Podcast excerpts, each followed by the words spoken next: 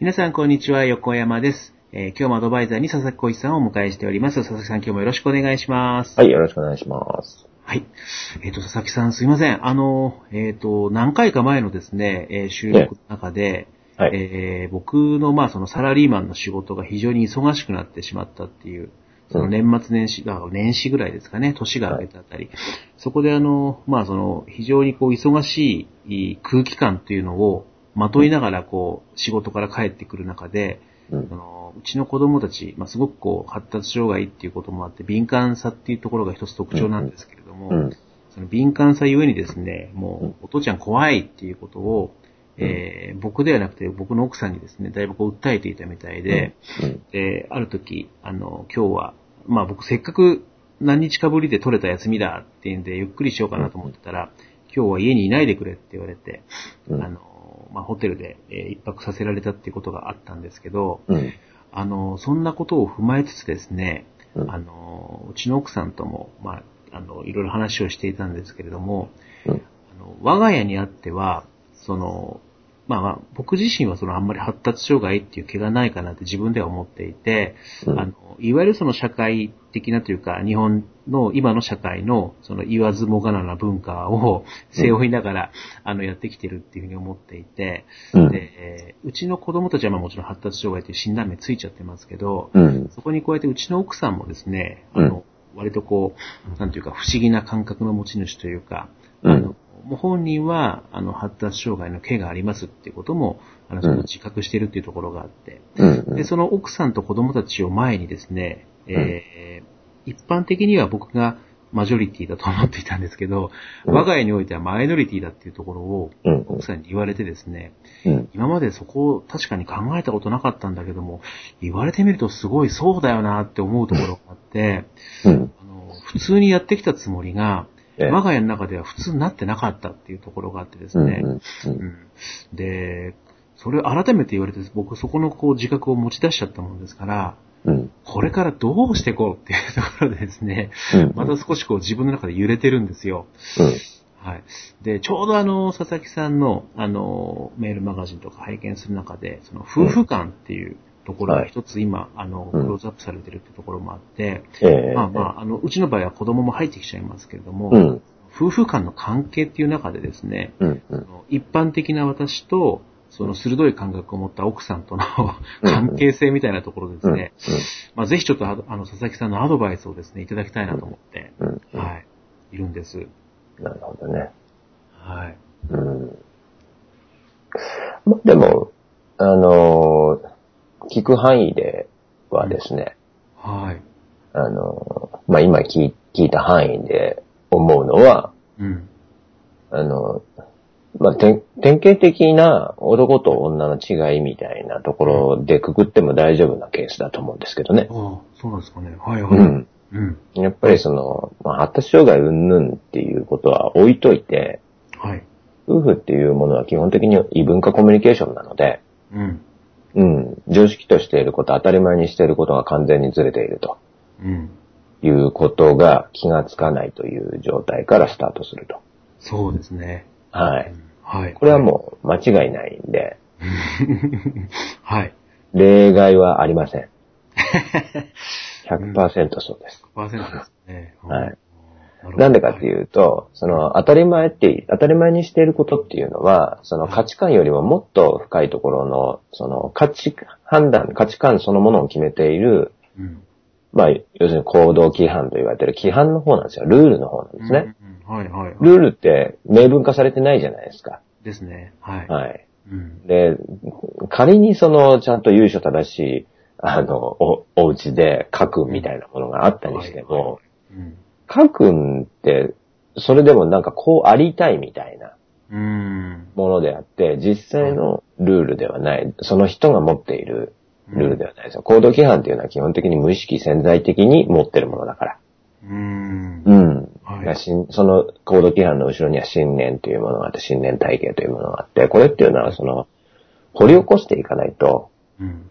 潜在的に潜んでるものだから。うん。うん。だからまずは、それが必要になるわけですよ。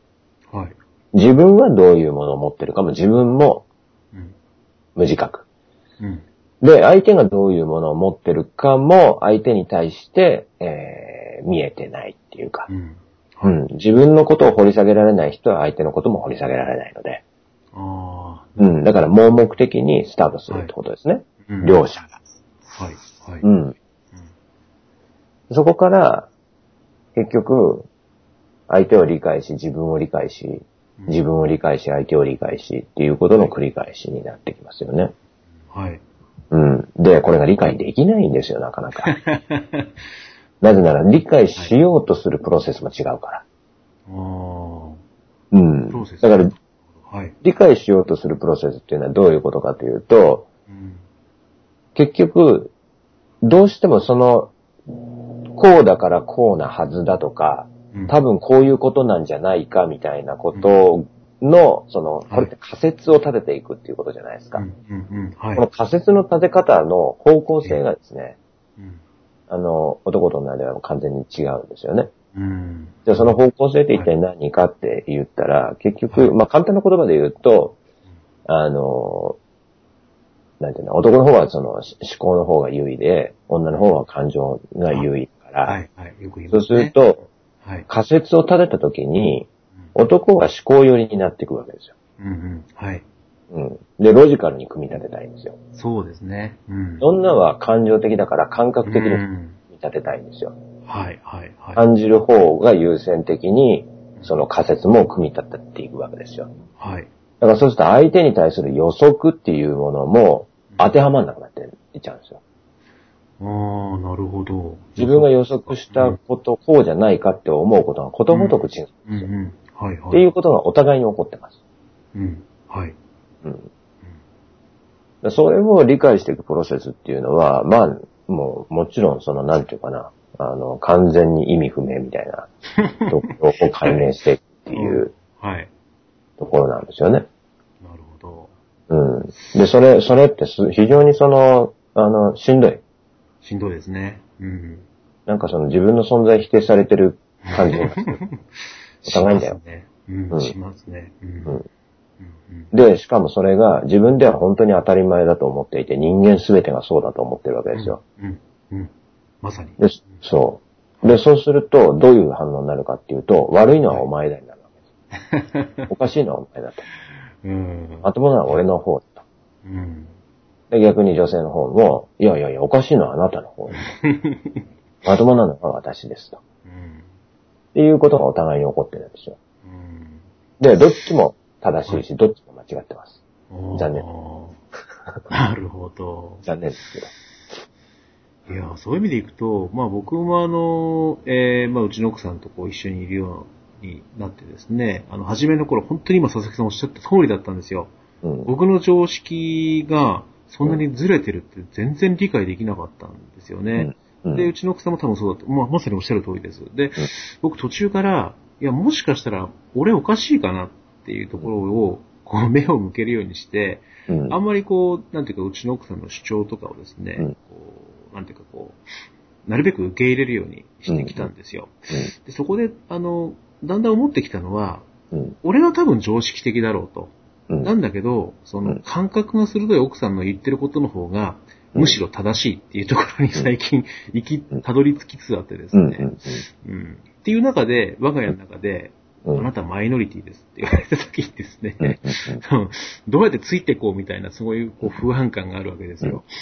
えーだから、まさに本当に佐々木さんおっしゃる通りなんだけれども、うんそそれで、まあ確かにこう、異文化コミュニケーションっていう中で、うん今は自分はこう、なんていうかこう、頭ごなしに行かないでいこうって思ってるんですけどうん、じゃあどうしようみたいなところですごくこう、 迷ってる感じ。そうですよね。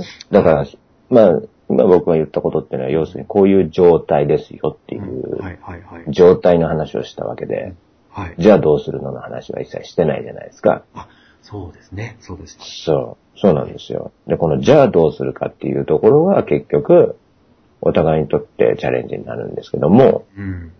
うん。これね、結局その、圧倒的に、圧倒的にその、なんていうか、あの、不利な状態からのスタートなんですね。その、はい。あの、両方、両者ですよ。うん。はい。両方ともね。男も女もね。はい。うん、下としては一緒なんですよ。うん。どっちが優位っていうことはないし、どっちが理解が深いとか理解が浅いとかっていうことではないんですよ。うん。はい。要するに違うんですよ。だからこの考え方に一旦戻れるかっていうところがすごく大事なところなんですね。ああ、なるほど。はい。どこまで行っても悪いのは相手だっていうふうに考えがちなんで、うん。はい。まともなのは自分だっていうふうに考えがちなんで、うん。はい。 違います。絶対に違います。はい。で自分が悪いわけでもないでうん。はい。す。違うんです。うん。相手とは。うん。はい。まずここなんですよ。うん。うん。はい。だからそうすると、相手は悪くないんです。うん。絶対に。うん。はい。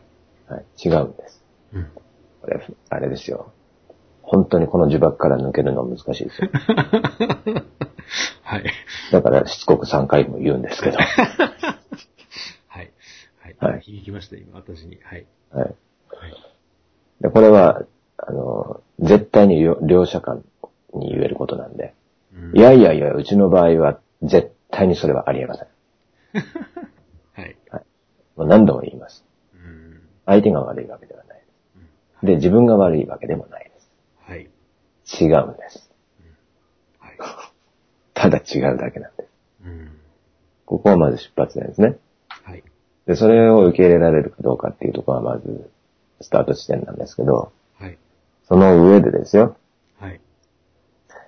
そうだとしたならば、マイノリティとか、はい。あの、マジョリティとか、っていう感覚がずれてるっていうことがわかりますよね。うん。そんな気がしますね。ははい。い。はい。結局、私にとってのチャレンジは何かになるわけだし、相手にとってのチャレンジは何かになるわけだし、はい。うん、子供にとってのチャレンジは何かになるわけです。うんで、そのチャレンジの方向性っていうのがありますは。い。うん。はい。どういう風になっていくことにチャレンジすればいいのかと。うん。うん。はいつ。まり目的地、ゴール。はい。うん。このゴールを共有することが大事なんですけども、はい。このゴールって一体何かというとうん、家族というものは、はい。なんかその理想の家族関係というものが、うん。なんとなくあるんじゃないかみたいな誤解をしてますけども、うん。理想というものはありません。うん。こういう形みたいな。はい。うん。これは、宇宙で一個しかない家族、私たちの理想は何かを見定めて、うん。家族で見つけて、うん。そしてそこに向かおうとすること。なんです。そこで見つけて。うん。そうはい。はい。だから、二つ家族があれば二つとも違うし、うん。うん。百個あれば百個とも違うし、はい。まあ、いわゆる十人十色って言ってる言葉が、十家族十、十家族色みたいなう。ん。はい。そう。全く違うんですね。うん。単純、単純にだって僕ら一人一人宇宙で一個の存在で、その一個の存在同士が異文化コミュニケーションをしてるわけじゃないですか。うん。はい。でそこの終着点っていうのが、どっかの誰かの言ったうん。価値観だったら絶対にうまくいかないですね。ああ。うん、なるほど。本に書いてあったとか、うんうんうん。僕が言ってるとか、うんうんうん。うん。はい。もう全然ダメですね。うん。子育て本に書いてあったとか、うん。うん。うん。夫婦関係のなんかに書いてあったとか、はい。それは参考になるかもしれないです。はい。うん。自分たちの問題を解決するきっかけを作ってくれるかもしれませ。うんん。はい。でも、家族を作っていくのは私であり、うんあなたであり、うん。子供たちであるわけですよ。実際に作るのは。うんうん。だから、私はどうしたいのか。あなたはどうしたいのか。うん。うん。っていうところから出た、はい。私たちだけのあり方。うん。私たちがこうありたいと思うあり方っていうものをお互いに見つけていくっていうことを、まずうは。ん。はい。うん。で、それを見つかったら、それをクリアにしていって、うん。鮮明にしていって、うん。そこに向かってはい。行くと、おうん、いうものなんですよ。ーうん。うん。で、その時に注意してほしいのが、はい。異文化コミュニケーションっていうものがね、はい。とりあえず傾向性があるんですね。うん。傾向性。異文化の傾向性が。うん。はいは異い。文化って言ってますけども、どういう傾向の文化なんですかとうんうん。はい。いうので、まあ日本でに生きてますよね。日本人ですよね。はい。日本的な文化背景の上に乗っかってることは間違いないんですよ。うん。はい。で、しかも時代背景に乗っかってることも間違いないですうんね。。うんはい。はい。で、その上で、えー、ちょっと、あの、プロフィールが違うと。うん。うん。いうことですよね。はい。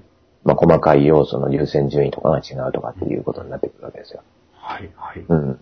で、それは、結局自分が育った両親うん。との間のう、んその、暗黙の了解ってやつですね。そそうのですね。うん行動規範のところですよね。うん。はこいこから出てきてるわけですよね。それぞれ持ち寄ってきてるわけですよ。。うんうんうん。はいうん。で、それっていうのは、自分が育った時期っていうのは、大体その家族、各家族がはじ始まっている時とか、はい。うん、僕らの年代だとね。うん。うん。で、そうしてくると、その家族の中でのコミュニケーションの共働きになり始めたとか、はいはいはい。うん、各か、各家族で共働きってなったら子供は圧倒的にストロークが入るわけですね。うんストロークっていうのは、親から声をかけられる、はい。うんあの、場面がうんうん。圧倒的に欠乏してきますね。うん。うん。で、そうすると、どういう声のかけられ方をするかというと、うん。 宿題やったのとか、うんはい。うん。だからやるべきことに対する指示みたいな、うん確認みたいな。はい。で、大体その子供なんてそのことをそっちのけで、なんか自分の興味のある方に行っちゃうわけじゃないですか。うん。はい。楽しい方に行っちゃうわけですよ、普通うんうに。ん。はい。そうすると怒られるケースばっかりになるわけじゃないですかう。んうんうん。はい。注意されるとはいいうか、叱られるというか。はい。はい。うん。で、そういうコミュニケーションが主主となってきて、うん。で、忙しいもんだから、うん。 まあ、横山さんの今の状態と一緒ですよね。忙しくなってきたらうん、トゲトゲしい空気が出るわけだ。はい。イライラするし、はい。うん。自然とそのモードに入ってきますよね。うん。で、そういうのが、は、まあ、子供の立場からすると理解不能ですね。うん。なるほど。うんっ。ていうような状態が当たり前になってくると、結局、大人っていうのは、はい。その、子供の判断するのはね、その、要するに、その瞬間瞬間、その大人の方は自分のイライラモードとかが入ってるもんだから、はい。結局その、なんだろう、その、そのモードで、ね、言葉をのかけちゃったりするわけじゃない。ああ、その通りですね。うん。うんはい。そうすると、子供なんて全く意味がわか んない。うん はい。だってそのモードにさしてんのは自分じゃないはずなのになんでこんなんなってんだみたいな感じになるから、うん結局そこで子供は辻褄合わせをするわけ。うん。意味はうん。辻褄合わせをしなきゃいけないから、そうすると大大体が自分、自分が悪かったんだろうなってはい。思わせ、思わ自分で思い込もうとするっていうね。なるほど。はい。そう、っていう繰り返しになっていくんですよ。なるほど。はい。うん。うーん。で、はい。それに気がつかない親っていうことになるんですね。うんうんうん子供の中でうっせきして表現できない思いみたいなのも溜まっていっちゃうし、うん。うん。いやで、これがね、その、はいちゃんとその場その場で向き合って、はい忙しくなくってね、うん子供の心っていうものと私の心っていうものが向き合える環境っていうところがあったとしたならば、もうちょっと、その、感情のやりとりが全体的になってくるんです。全体的に。全体的。うん。うん。例えば、なんか、イライラしてるっていう風になった時に、ちょっときつく言っちゃったとかっていう時に、はい。はい。その後すって気づくんです。うんうんうんうん。はい。あ、ごめんとかっていうことが起こる。その場で。はいはいはいはういん。うん。で、これ、後で気がついても、うん。子供は遅い。子供にとって遅い。ああ、まあそうですね。うーん。はいはい。子供は謝られた時になんで謝られてるのかはわからないって言ってまた混乱するんで。うーん。なるほどなるほど。そう、だから瞬間瞬間で起こっていかないと、はい。うん、その情緒っていうところのそのはい、いびつさがどんどんいびつになっていっちゃうんですね。ああ、それ僕、奥さんにいつも言われてますね。うん。はい。だからそこを気をつけなきゃいけないっていうことなんですよ。いやー、なるほど。うん、で、そ、そこを、あの、まあ、あれですよ、僕僕も完全にそういうところで育ってきたし、うんそもうその、そういう前提を持って、はい。えー接してしまうんですよ。うん、はい、はい。で、ぼ僕なんかはもう完全にその、なんて言うんだろう。僕の親親はもう本当に忙しくってイライラしてたわけだし、はい。えーそのトイレレッスンとかっていうところで僕自身はもう引きこもってしまったり、もう完全にうん、はい断絶したわけじゃないですか。うん、うんはい。そうすると、その親とのコミュニケーションの中で、うん、あのーなんかし注意されて叱られることはあっても、うん、なんかそれによって、なんか、なんて言うんだろう。謝ってもらったりとか、はい、はい、はい。あの、優しい言葉の方ですよね。大丈夫とか、うん、うん。元気にやってるとかっていう、学校どうだったとかっていうような、そういうのとかっていうのがないうん、ね。なるほど。うはんい。そうすると心の半分がなくなってくるような感じになるんです。あで人に対してもそういうふうに接するようになってきますーようん、ね。うん、うん、はい。うん。うんっていうようなものが出来上がっていっなるほどていると。あでそうすると、心の半分が育ってない状態のまま大人になると、ーはい。うん。心が半分ないわけだから、相手への思いやりとか愛着だとかっていうところにうん障害が生まれてくるわけですよ。うーん。自分勝手っていう。はいはい。自分しか、あの、で、その自分も危ういみたいな。うんううん。んそう。だからそういうもの同士、そういう傾向性を持った日本人同士が一緒になる、なってるってことですね。はいはいはい。そうすると極端にもっと私のことをちゃんと理解して、うんで理解してくれないっていう思いの強い者同士が一緒になっちゃうから余計に、余計に相手が悪いになっちゃうんですよ。なるほど。これこれが傾向性です。ああ、はい。で、これもまた前提の話でう、んじゃあどうするかなんですけうんど、はい。結局自分育てていくしかないし、うん、はい。要するを育てていくしかないし、うん。うん、そう。で、必ず家族というのは、あの、そういうトゲトゲしいところも当然あるし、はい。怒ることもあるし、だけど、そうなったらちゃんと謝って仲直りをしてっていう、この両側面が常についであるっていうところね。うん、はい。うん。それを、あの、ちゃんと学んでいくことが必要なんですよ。はい、はい、はい、はそこの中で。い。うん。よくその、社会性を身につけるみたいな意味合いで、うん。学校っていうものがあったりとか、うん。ね、まず最初幼稚園みたいなところがあってとかって、ね、人間が社会性を身につけていくためにみたいなのって言ってたりするわけじゃないですか。はいそういう学校は行かなきゃダメだとかって言ったりしますよね。はい。社会性をちゃんと身につけようと思ったら家族の中でやらなきゃダメですよね。はい。社会性を身につけるということはどういうことかって言ったら他人は自分とは同じように考えないっていうことなんです。うん。立はいち。方が違うし、その他人とやり取りするためには、はい。当然怒りが出てくることもありますし、うん悲しみが出てくることもあると。うん。それがいけないわけではないと。で、それは表現されるべきことであって、うんでも表現した後に、必ずその後に、はい。ちゃんとどうしてそう思ったのか、うんなぜそれを表現したのかっていう気持ちをちゃんと表現していくことですよね。うんなぜはい怒りを感じたのか、なぜ悲しんでるのか、うんそこを共有した上で、そこはちゃんと共有できる、要するに言語化するってこと、表現するっていうことができたら、はい。必ず、あ、うんごめんってなるんです。ああ。いいよってなる。うん。はい。で、しかもはい怒ってごめんになるし、うん怒らせてごめんになるし、いいよ、いいよっていうところでまたニュートラルに戻ってくるんですね。うん。片方にしか感情が触れないっていうね、はいはいはい。事態が起こるっていうのが一番問題で。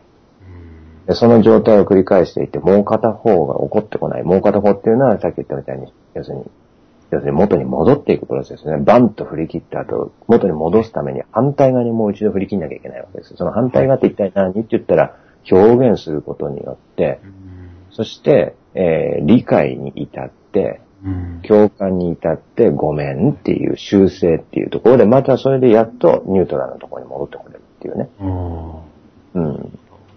こっち側の反対側のプロセスが、うん もうほぼないんですよ。おっしゃる通りです。うん、そこが問題なんです。そこがあれば、はい。岡山さんのことを、あの、怖がったりもしないし、うん。うん。割と女性ってそういうところは上手にできたりもするけど、でも、でも、あの、あれですね。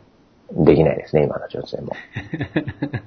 だってそれされてないからわかんない。やり方がわかんないし、そあのうん。どうやってやったらいいかし、アイディアすらないですよね。う。うん。選択としてそれがないって感じがしうんちゃってるんで。だからそこの部分育てていくっていうことが必要なんです。はい。うん。わかりました。そうか。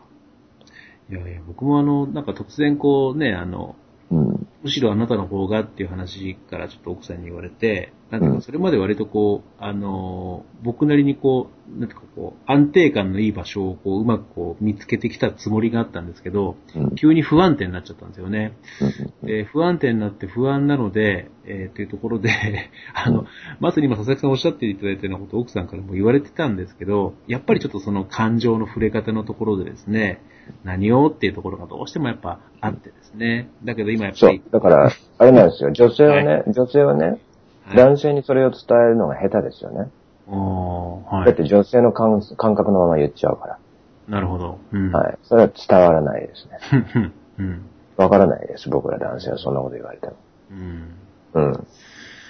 うん。で、男性が女性の側に何かを伝えるときも、男性の視点から言ってしまうので、女性には通じないんですよ。うん。はい、はい、はい。だから、試みようとするんだけども、打ち砕かれるっていうことの連続ですね。お互いんですよあ。りますね。うん。なるほおど。互いんですよ。だから、奥さんも打ち砕かれてるんですよう。ん。はい。うん。で、横山さんも打ち砕かれてるんですね。試みようとするんだけど。うん。でそこなんですよ。結局、そこではい。シフトできるかっていう次の課題に来るんですけうん、うん。はい。ど、相手の思考のプロセス、はい。相手の感情のプロセスうんに沿ってはい。自分の思いを表現できるかっていう高度な 言ところ葉を。で聞くとすごく難しそうな感じしうまんす。。そうなんですよ。はい。そうなんですよ。うん。そこ、そこに行ったらいいんですけどね。うん相手の価値観に沿って、相手の価値観の優先順位に沿って、うんうん、言葉を選んでいくっていう。うんうん、同じ物事をその説明するのに、表現していくのに、言葉、それを表現するときの選ぶ言葉がことごとく違うんですよ、ことごとく。だからそれを、はい要するに自分の中にある、だ例えばその分かりやすく感情と思考っていう言い方をしますけど、はい。納得してほしいわけですし、理解してほしいわけですよ。うんはい。お互いにそう思ってるわけですよ。はい。だけど、納得と理解のプロセスがまるで違うんですよ、プロセスそのもの。納得と理解がなぁそう。で、はい。どうしても理解できるように伝えようとするじゃないですか。そうですね。うん。理解できるようにっていう風に工夫するポイントが自分勝手なんですよ。ああ。ああ、なるほど。ああ、なんかすごく腑に落ちますね。おお。互いにですすよ。うん。はい、はい。うん。はい。私だけじゃなくてあなたもってことですよ。両方ですよ。はい。両方が。だから違うんですって言ってるんです。うん。なるほど。でそうすると言葉のやり方で分からないっていうことが前提にならなきゃいけないですよ。はい、はい、はい。本当に分かんないんですよ。分かったつもりで分かってるよなんて思っちゃ ダメなんですよ。分かってるのは私なりの理解をしてると、それがあなたを理解してることにはなっていない、到達していないとか。うん、うん。まあ理解しようとしているっていうのが正しいかもしれない。うん。うん、そうですね。けども理解できないっていうのが正しいかもしれない。うんそうですね。そう。あーだからその、そうか。分かりやすいようにって言ってはいる、その、ようにっていうのが、もうそもそも努力の方向が逆に努力していってるんですよね。うん。なるほど。そう。納得のポイント、うん。男は論理的に筋が通っってるかどうかうん。で納得のポイントを持ってくる。うん。女の人は大事にされてるかどうかとか、あ理解ししてる、もらってるっていう感覚っていうのは受け入れられ、受け入れてもらってるかどうかとかあ。はい。っていうこととか、うん。うん寄り添ってくれてるかどうかとか、うん。なんかそういうところに行きます。わかり僕まもした。勉強中で、あの、 ピタッとくる言葉があわかりませんけど、いやいや。そんな感じ。うんいやだけど、そうそう。僕もその迷ったんで、佐々木さんに相談しましたけど、やっぱりね、こう、なんていうか、男性を、の、なんていうか、男性側の考え方が分かってる方に、そうやって言っていただけると、すごく腑に落ちます。うんそうですよね。そうなんですよ。まあ解説としては、うん落ちる解説ですはねい。。うん。うん。だけど女性側は、あの、あ、男性はそういうふうに考えるのかっていうところに納得はすると思うんですね。うーん。う。ん。だけど夫婦間でこの説明は通じ ません。だから僕がこれを説明しても夫夫婦の間で通 通じないです。はい。うん。僕、第三者だから、うーんこ。れを聞いている女性の方も多分納得いくと思います。うん。なるほでとど。いうことは、つまり、同じ文言をですね、これを聞いてる男性が、うん。うん。女性、あの、自分の奥さんに向かって、うんいや、こういうふうに言ってたぞって言っても通じないです。で、男性が見つけてこなきゃいけないのは、うん女性が言ってる言葉で、自分が、ああ、なるほどって思ったことを、そのまんま女性に表現したときにどうか。うんだけど、またここで、あの、男の側の、その、トリックっていうのは、やっぱりよくわかるんで、あれです けど、はい。